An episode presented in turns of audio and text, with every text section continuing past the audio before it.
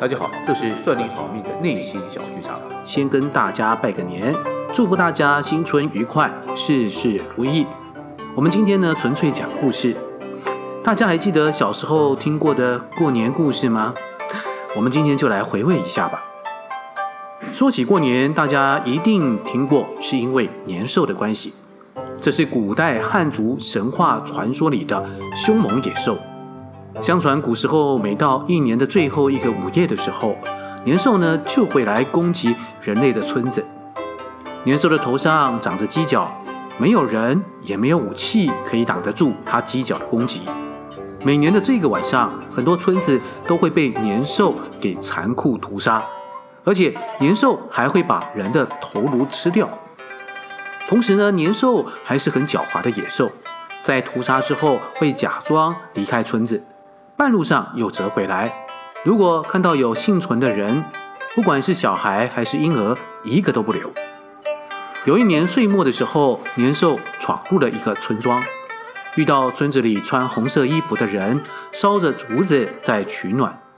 竹子因为火烤，一直噼里啪啦的发出了声音，又是火光，又是噼里啪啦的声音，把闯入村子的年兽竟然给吓跑了。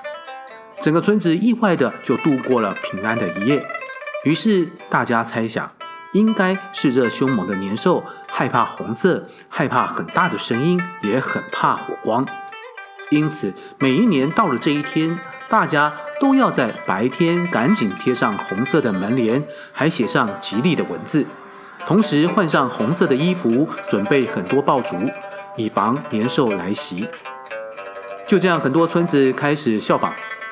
把来侵犯的年兽赶跑，过了一个平安的一夜。所以天亮后就敲锣打鼓的互相恭喜。渐渐的这一天就变成了过年，见了面互相说恭喜，就是拜年了。这应该是一个多数人小时候听过年的故事版本吧？如果你有听过不一样的，很欢迎你来跟我们说说不一样年的故事哦。不过年。这个概念是怎么来的呢？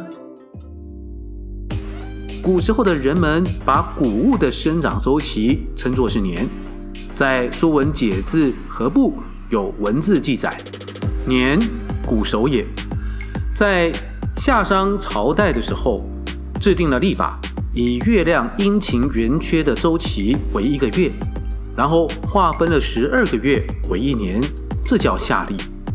每个月以看不到月亮的那一天为开始，叫做朔；满月的时候叫做望。所以朔望就是指初一、十五这两天。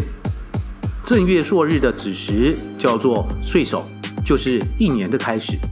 而年这个名称则是从周朝开始，不过到了西汉才正式固定这样使用，然后就一直延续到二零二一年的今天了。汉族是一个农耕的民族，所以很多的习俗文化都会跟农事耕作有关系。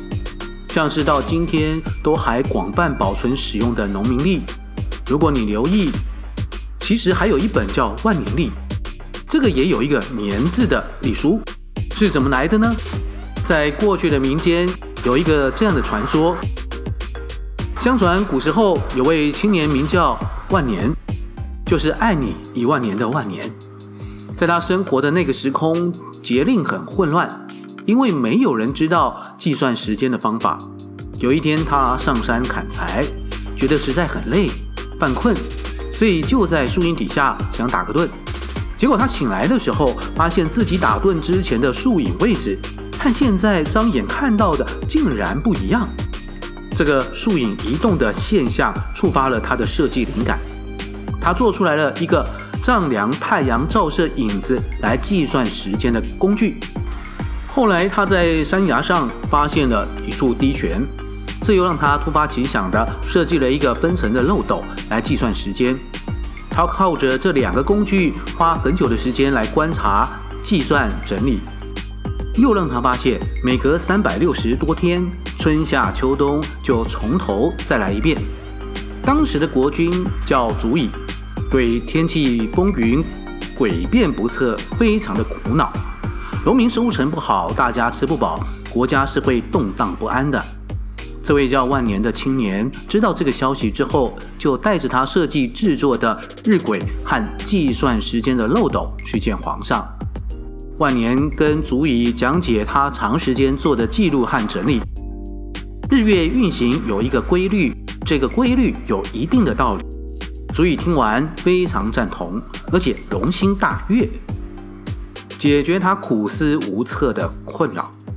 就把万年留下来，要他去祭天的天坛前修建日月阁，盖一个日晷台和漏斗亭，希望可以在更精准的测量日月的规律变化，是不是能准确地推算出来辰系的时间，制定历法来造福黎民百姓。有一天，这个国君足以去视察这个制定历法的进度情况，他登上了日月阁的时候。看到了天台旁边的石壁上有人刻了一首诗：“日出日落三百六，周而复始从头来。草木枯荣分四时，一岁月有十二圆。”原来万年终于把历法给整理创建出来了。万年对着来视察的皇上说：“现在正是十二个满月，旧岁已经结束了，新春要开始。”恭请国君定个节吧。族仪想了一下后就说：“春未岁首，那就叫春节吧。”据说这就是春节的由来。而万年为了制定历法，贡献了他一生的时间。到他完成的这个时候，已经是个白头发、白胡子的老头子了。族仪很感动万年的不辞辛劳，也为了纪念这个太阳历法的创建。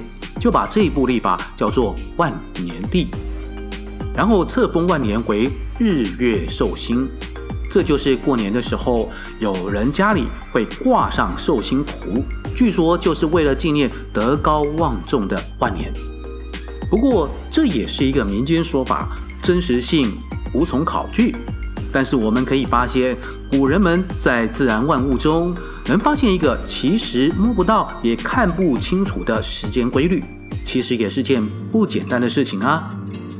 经过了我们以上的跟各位介绍完有关于过年的相关的一些传说的小故事，你是不是有什么样的启发呢？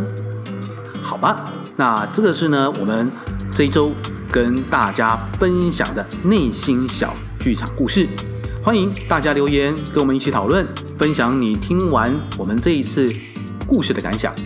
如果你喜欢我们的节目，请赶快按下收听平台的订阅或关注，节目更新就会马上通知大家。算你好命，内心小剧场，我们下周继续讲故事。